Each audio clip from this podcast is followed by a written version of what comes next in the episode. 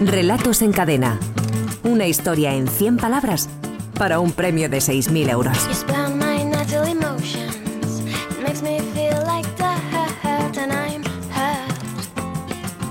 Germán Solís, subdirector de Escuela de Escritores. ¿Qué tal? ¿Cómo estamos? Muy buenas tardes, Roberto. Buenas tardes y felices fiestas y feliz año.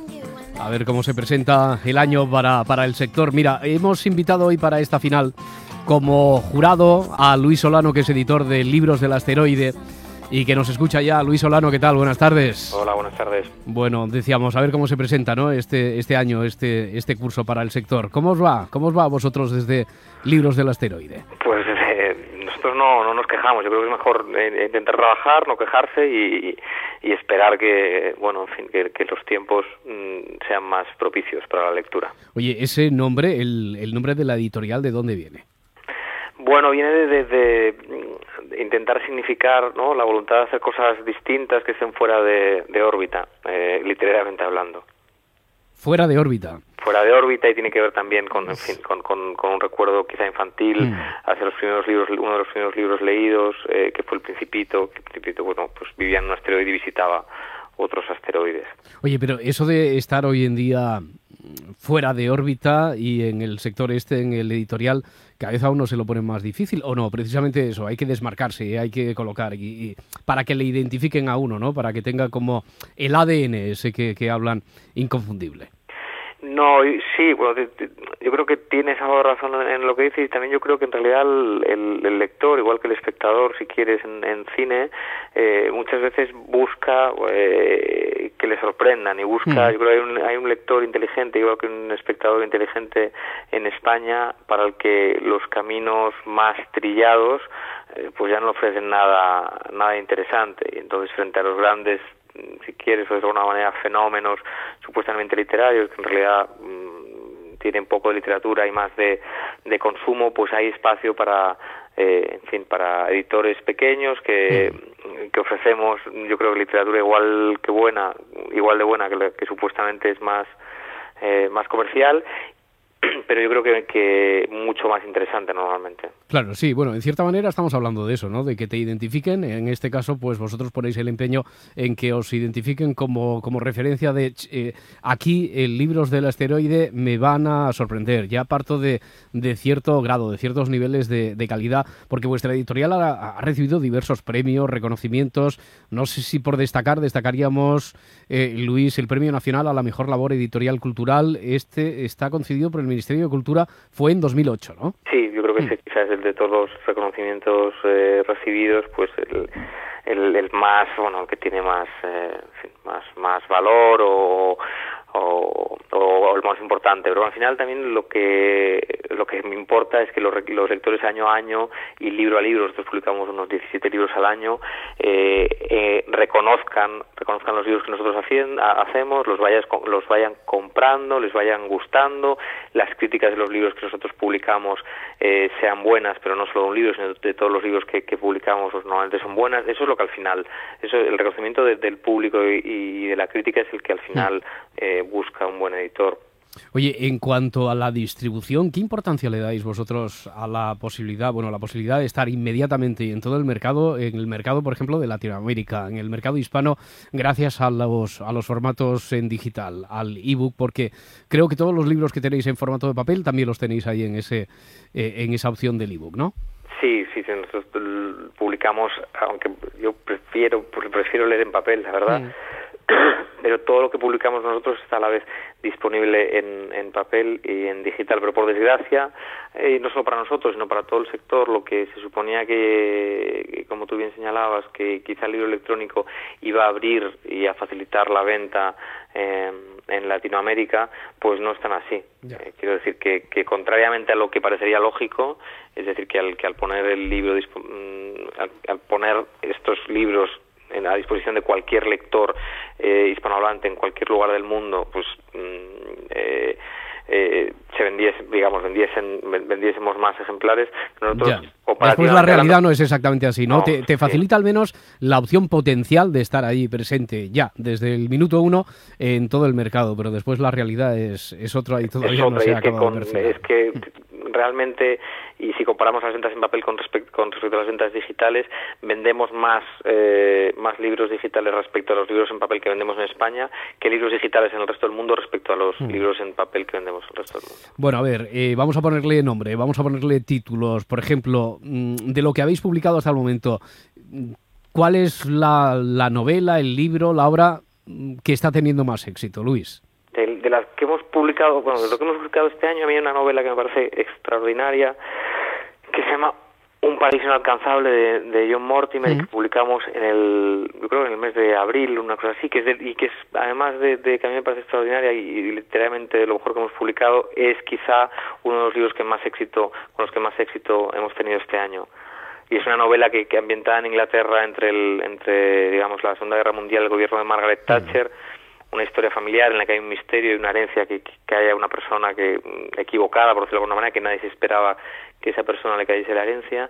Y en realidad lo que refleja esa novela son los cambios sociales en, en la Inglaterra de, de esos años y fundamentalmente el eh, digamos el la traición de todas las esperanzas de igualdad y fraternidad que, que hubo al final de la Segunda Guerra Mundial, la traición, digamos, que, que llega y se explicita en el gobierno de Margaret Thatcher y en el que seguimos ahora, eh, que es el momento en el que en la historia del Reino Unido y seguramente Mm. también en la historia del resto de Europa se hace evidente que las diferencias sociales, en vez de ser más pequeñas, van a ir siendo cada vez más grandes. Me has dicho, perdona, ¿un paraíso o un país inalcanzable? Un paraíso, un paraíso, paraíso inalcanzable inalcanzable de de John John Mortimer. E- Este sería, por ejemplo, sin lugar a dudas, un libro que nos podrías recomendar. ahora, Sí, si sí, te sí, pidiéramos una novela de estas, en fin, para la gente a la que le guste Sí. leer y a la que le gusten los buenos libros, entretenida, con una historia de amor, con un misterio, en fin, Hmm.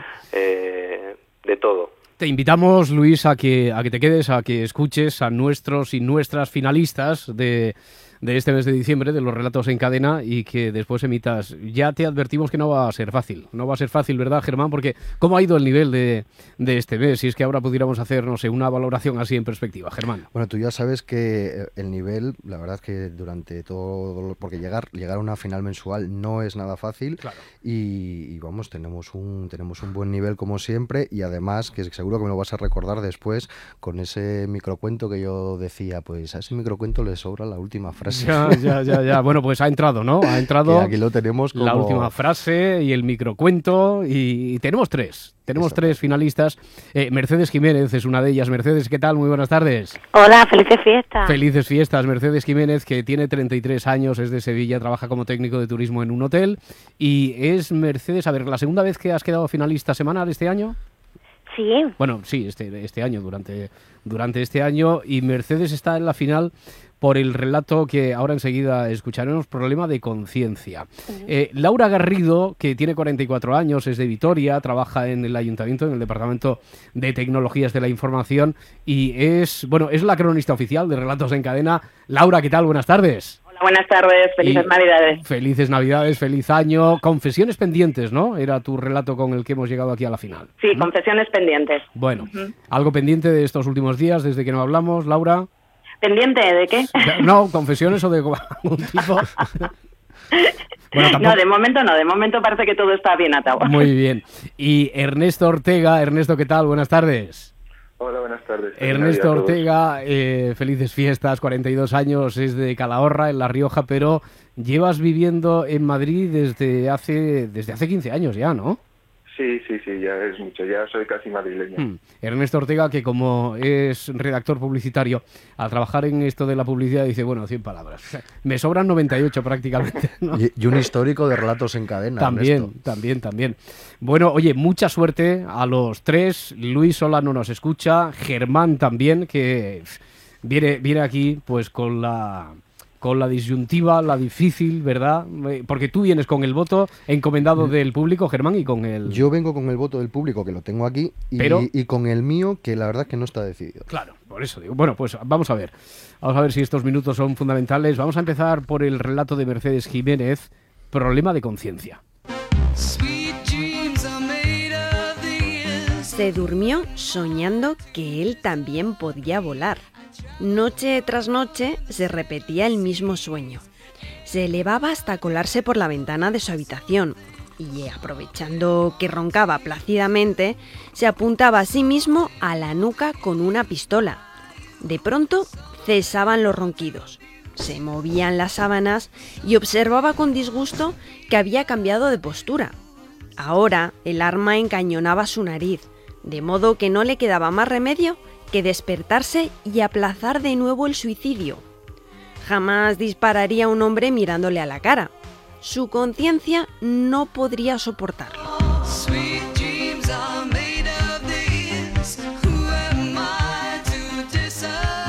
Bueno, ¿algún comentario sobre el relato de Mercedes, Germán? Lo habíamos hecho ya en, Mm. en- en aquel momento, ¿no? A mí me encanta eh, cómo, cómo se desdobla ese personaje. También me parece que, que el cuento, si te lo lees, si te lo lees despacito, te lo lees más de una vez, te das Mm. cuenta que para nada, que no suena como, a lo mejor por el formato, me cuento una broma, pero es un cuento eh, muy duro.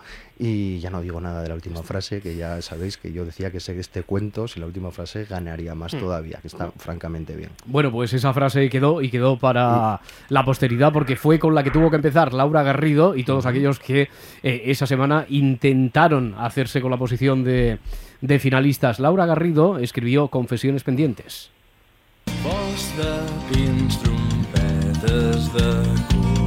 Su conciencia no podría soportarlo. Me repito, no podría soportarlo. Subo las escaleras hasta llegar al ático derecha y llamo a la puerta.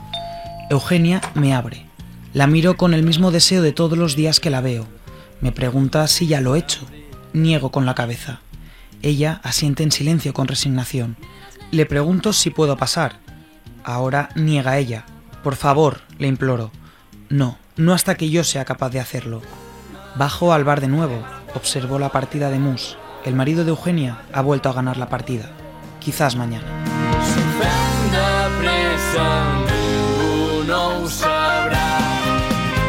Y comentario de hoy sobre este relato de Laura, Germán. Pues que cómo, cómo hacer en un microlato, mm, cómo condensar también la atmósfera de, de- de la novela negra, la tensión y sobre todo a mí lo que me fascina de este microrelato es, eh, sabemos el drama que se va a producir ahí o que puede producirse en un microrelato en que los personajes poco más que se comunican afirmando o negando con la cabeza, pero eh, entre líneas está todo. Bueno, pues sí, pequeños detalles sin importancia, que por cierto es el título del tercer y último relato finalista de este mes. Firma Ernesto Ortega. Well, maybe I'm a crook for stealing your heart away. Yeah, maybe I'm a crook. Quizás mañana o dentro de un año, quién sabe, anuncia el doctor, pero algún día recuperará la memoria. Mi mujer se acerca a la cama y me besa. No te preocupes, dice. Por su mirada diría que es ella la que no me reconoce. Empieza a mostrarme fotografías en las que aparecemos sonrientes, abrazados, con la Torre Eiffel o el Coliseo de fondo, y yo pregunto, pregunto por el día que nos conocimos, por la fecha de nuestro aniversario, por las vacaciones que pasamos en Italia, por todo menos por la mujer que iba en el coche a mi lado.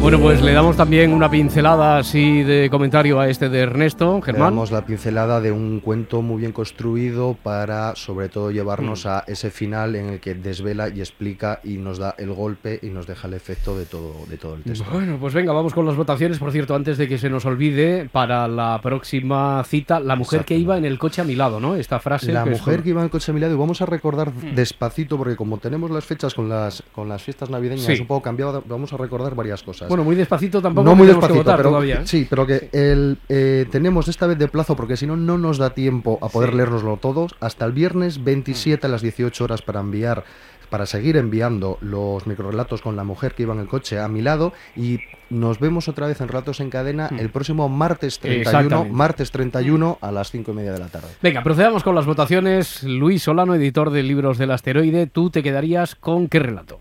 Yo con pequeños detalles sin importancia. Pequeños detalles sin importancia de Ernesto Ortega. Ernesto, ¿tu voto? Yo voy a votar por el de Laura Garrido. El de Laura Garrido, que es Confesiones Pendientes. Laura, ¿votas tú? Sí, me voto por el de Mercedes. El de Mercedes. Estos son relatos y votos en en cadena también, ¿eh? De momento. Bueno, Mercedes, pues te toca. Eh, yo con el de Laura me voy a quedar. El de Laura, Confesiones Pendientes. Tú tienes dos, decíamos, Germán. Bueno, pues yo tengo dos. ¿Cuál queréis primero? Venga, eh, el, el voto popular. El voto popular es el siguiente. Con, eh, ha tenido 11 votos problemas de conciencia, ha tenido 16 votos pequeños detalles sin importancia y ha tenido confesiones pendientes 76, que se lleva el, el, voto del público y eh, se lleva mi voto también, también. Ya gana por mayoría. Muy bien, confesiones pendientes. Laura Garrido, enhorabuena, muchísimas gracias. A vosotros, a vosotros. Un saludo a Ernesto y también a Mercedes. Felicidades a Ernesto, a Mercedes también. Muchísimas gracias por acompañarnos, a Luis Solano. Y nos vemos entonces la próxima semana. Germán Solís, subdirector de Escuela de Escritores. Ya sabéis, tenéis a partir de este momento todavía algunos días en escueladescritores.com. Llegan ahora enseguida puntuales las noticias.